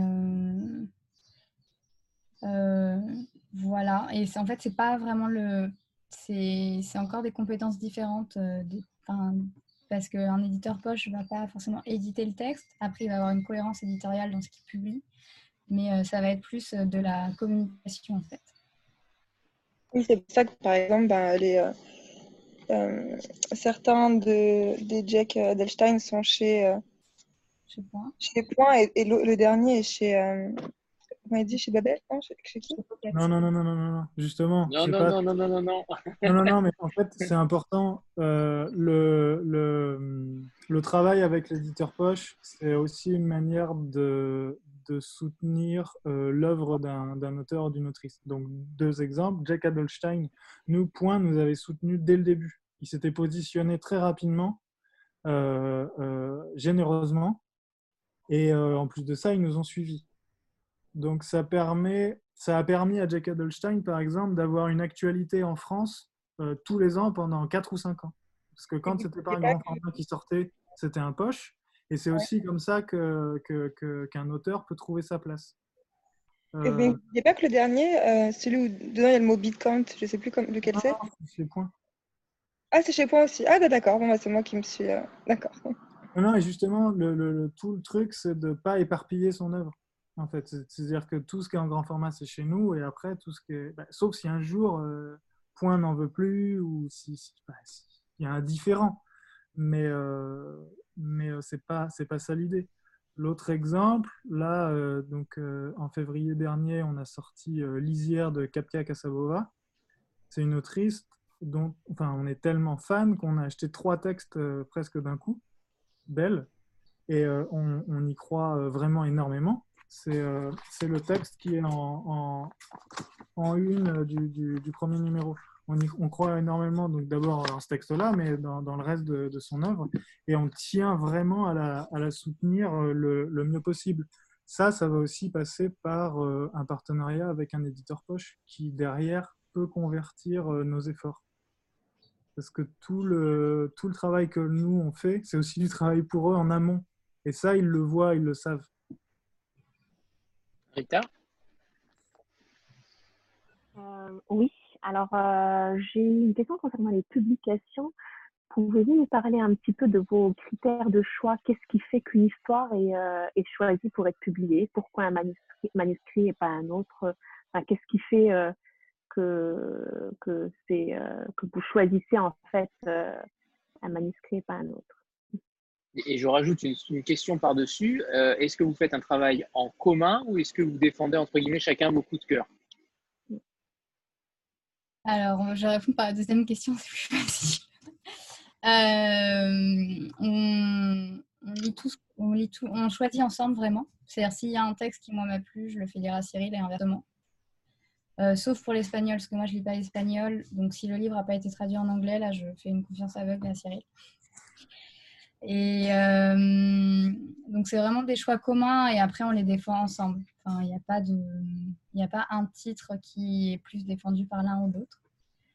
Euh, concernant les histoires qu'on choisit, ben, on a quand même des petits tropismes, c'est-à-dire qu'on aime beaucoup l'aventure, côté aventurier, on aime beaucoup euh, les univers justement peu explorés, donc l'univers de la mouche à pêche ou le monde du livre ancien.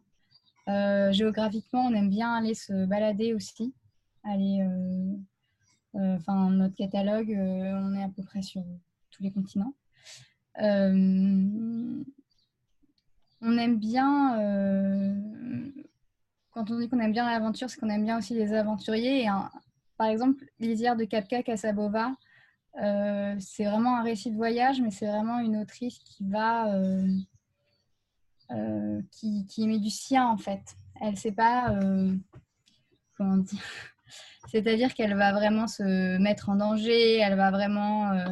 elle prend pas des risques, mais elle a un côté aventurière baroudeuse comme ça. Et ça, c'est des choses qu'on aime bien. Euh, mais après, on est quand même très ouvert et euh, en fait, ça dépend surtout du, du traitement littéraire et, euh, et, du point de vue. Ce qui est important, je pense, avant tout, c'est la sincérité de l'auteur vis-à-vis de son sujet. Et à partir de là, s'il y a une sincérité, généralement, et un point de vue et une direction, on pourrait publier sur beaucoup de choses, en fait. Voilà. Cyril, tu veux ajouter quelque chose ou pas? Non, on travaille, euh, enfin pour préciser, euh, on travaille les textes français, on les travaille tous les deux. C'est-à-dire, c'est-à-dire chacun travaille dans son coin et ensuite on, et ensuite on met en commun. Donc il n'y a pas cette notion de coup de cœur de l'éditeur. Enfin moi je trouve ça assez rigolo que qu'il y ait des éditeurs qui présentent les livres comme ça aux libraires parce que c'est un fait que les libraires ont des goûts et que euh, on peut arriver un jour en disant tiens ça ça va te plaire mais euh, euh, on ne dit pas oui ça c'est notre coup de cœur de l'année. Enfin peut-être qu'on a peut-être peut-être qu'on l'a dit mais si vous voulez on publie tellement peu de livres qu'on les aime tous pour des raisons différentes mais mais il n'y a pas ce il a pas ce fonctionnement là J'en profite pour qu'on puisse faire la petite photo de groupe la, fameuse, elle est importante. Tout le monde se recoiffe, on s'active. Attendez, euh, Je vais mettre un new. voilà, parfait, parfait, euh, Cyril. Super. Alors, attendez. 3, 2, 1. C'est bon, super. Parfait, merci. Et, je peux vous montrer un truc? Oui, oui, bien sûr, Cyril. Guillaume, parce qu'on n'a pas assez parlé de lui, mais je vous montre un original. Euh, je suis désolé, il y a des reflets, mais donc euh, euh, chaque illustration de couverture est une linogravure. Donc voilà, il, taille directement dans, du lino et le, principe c'est celui du tampon, c'est-à-dire qu'une fois que son lino est gravé, il le grave en négatif, vous voyez, enfin, le chien est dans l'autre sens. Il applique de l'encre et ensuite il vient déposer la, feuille de lino sur, euh, sur une feuille de papier. Là, c'est du papier euh, euh, teinté dans la masse, donc le, orange, c'est c'est pas de l'encre, c'est le, le, papier qui est, qui est d'ailleurs le papier de couve du livre. Et en l'occurrence, là, il y a deux couleurs, donc ça veut dire deux passages, ça veut dire deux gravures et deux passages par feuille. Et voilà, je voulais juste que vous, le, que vous puissiez le voir pour que vous vous rendiez compte enfin, déjà de la taille et puis que vous, sachiez, hein, vous en, vous en sachiez pardon, un petit peu plus sur les procédés. Euh, les rendus sont, euh, sont parfois très différents des, des, couvertures. Je vous donne un autre exemple, c'est celui-ci. Et donc là, je vous montre comment c'est utilisé. C'est assez inédit comme, euh, sur la un en fait. Eh oui. Vous voyez, où tout le reste, c'est du, du graphisme vectoriel, quoi. Et le, l'ILU n'intervient que là. c'est la première fois qu'on entend un graphisme euh, aussi euh, poussé, aussi détaillé sur des couvertures, en tout cas. Ouais. Et alors, la deuxième chose pour terminer euh, là-dessus, il n'est pas rare que. Donc, la, maquette ne change pas. La maquette intérieure est toujours la même. Par contre, les, les, les pages de titre ou d'entrée de partie, de chapitre, change euh, systématiquement. Et euh, il n'est pas rare que Guillaume euh, utilise des, des, caractères qui sont inédits. Donc c'est la, la, première fois que, qu'ils, sont mis en, en, circulation, en utilisation. Parce qu'il va les chercher dans des, dans des forges, dans des fontes de jeunes typographes qui, qui, en, qui en dessinent plusieurs, mais qui, ne vendent pas toutes. Quoi. Euh, tu auras un exemple concret peut-être Celle-ci? Non? Oui, celle-ci. Je crois que ça, c'est une typo. Euh, c'est une typo qui a été dessinée par un, par un ami de Guillaume, un typographe, et, euh, et c'est la, c'est la première fois qu'elle a été mise, qu'elle a été imprimée sur un livre. On a découvert un jour que nos livres étaient aussi vendus sur des salons très pointus de typographie et que les personnes arrivaient, ils étaient là, Ah, c'est ça, c'est la première utilisation de tel typo. Et voilà, donc il faut savoir que nos livres sont aussi recherchés pour ça. Euh, les, gravures de Guillaume euh, originales, euh, généralement Guillaume en fait un tirage d'une centaine et il, les vend. Donc après, c'est un prix euh, assez élevé parce que c'est des tirages uniques. La gravure de Tokyo Wax, par exemple, qui est en grand format, c'est 100 euros. Des gravures plus petites, on va être plus sur 40 ou 50. Mais en tout cas, si ça vous intéresse ou si vous voulez faire des cadeaux, tout ça, euh, on pourra vous donner son, son adresse mail. Voilà. Ouais, c'est très pointu et c'est très très beau, tout simplement. Pour un livre, c'est le genre de couverture qu'on aime tous avoir, mais en tout cas, ne serait-ce que pour collectionner déjà.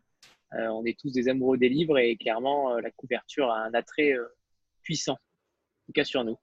Euh, J'avais peut-être une dernière question, si personne n'en a, d'autres, euh, concernant le, le nombre d'exemplaires que vendus. Euh, Qu'est-ce qui fait qu'un livre, pour vous, est considéré comme comme une réussite et à l'inverse un échec? Est-ce que vous avez une limite une... De chiffres de vente? Oui.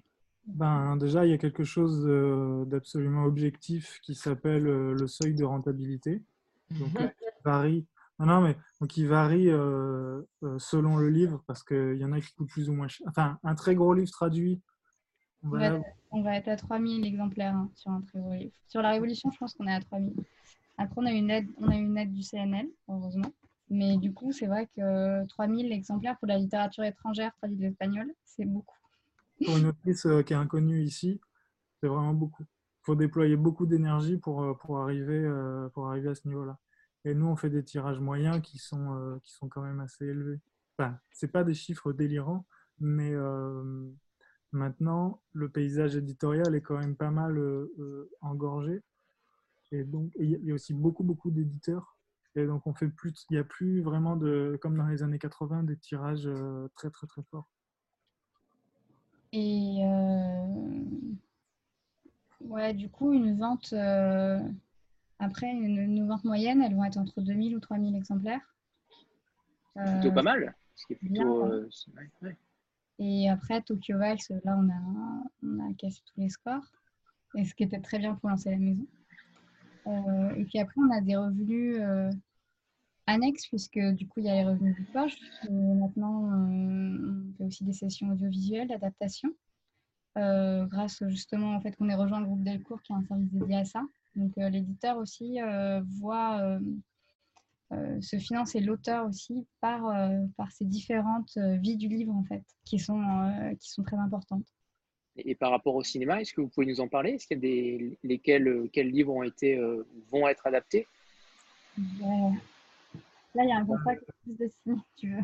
Un contrat, mais c'est signé, non? On peut- Je sais pas si on peut leur dire. Non, enfin, disons qu'il y a deux projets de, de session en série en cours. D'accord. Et, et un projet en deux épisodes. C'est pas vraiment une série, mais c'est plus long qu'un film. Quoi. Et après, en cours de développement, mais ça, c'est pas, euh, c'est pas nous qui avons les droits, mais il y a Tokyo Vice qui va être une grosse série, a priori. euh, euh, mais bon, là, le tournage a été arrêté à cause du confinement, mais il faut espérer que d'ici euh, un an et demi ou deux, euh, la série puisse voir le jour. Super, super. Et on espère, euh, parmi les, autres formes, euh, les autres vies que peuvent avoir les livres qu'on publie, mais maintenant qu'on est en contact quotidien avec des éditeurs de, de bande dessinée, euh, on aimerait bien aussi voir ce que ça peut donner parce qu'il y, a- plusieurs histoires qui sont très visuelles, qui évoluent dans des univers extrêmement riches. Le, le voleur de plumes, mais aussi l'homme qui aimait trop les livres, l'univers du livre ancien. Je pense que graphiquement, ça peut aussi donner quelque chose euh, d'intéressant. Et euh, on, va voir, euh, on va voir quelles sont les possibilités de ce côté-là. Donc plutôt d'adapter les livres déjà existants ou, ou de créer euh, de nouvelles euh, bandes dessinées? Ah ben, les deux, mon capitaine. Des réflexions, Ah. des réflexions sont en cours. Très bien, on a hâte de, hâte de voir ça en tout cas. Euh, si personne n'a plus de questions, on va, on va s'arrêter là. Euh, et il est temps pour moi de vous remercier tous les, tous les trois, euh, Marie-Laure, Cyril et Clémence. C'était un plaisir de vous recevoir et, d'en apprendre davantage sur, sur qui vous étiez et comment vous travaillez. Donc merci infiniment à vous deux, à vous trois, pardon. de... on, a oublié de dire d'ailleurs que Marie-Laure était se charger de la relation libraire et presse. Hein. C'est ça, hein Les relations publiques, oui. Exactement. Voilà. Donc merci. Hein. Avec les marques On n'a pas entendu. Par... je disais juste que c'était un plaisir de travailler avec les Marciali depuis un an. Eh oui, donc on les appelle les Marciali, hein, si on a bien compris. C'est la famille, hein, c'est une famille, donc euh, ouais, c'est les Marciali, quoi. Ça fait un peu mafia.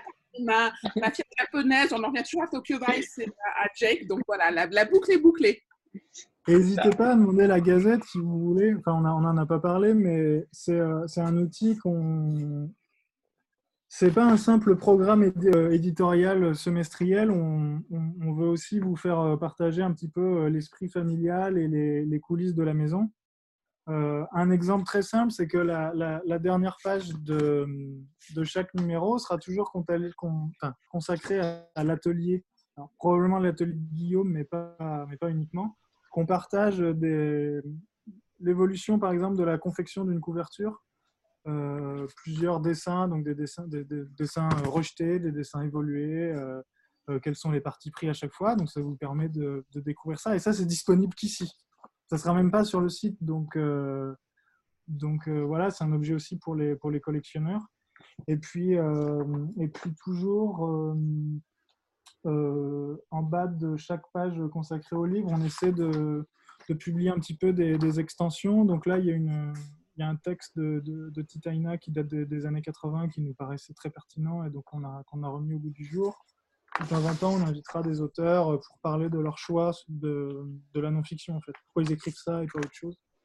Donc voilà, c'est un petit peu une, une plongée dans l'univers de, de, la maison.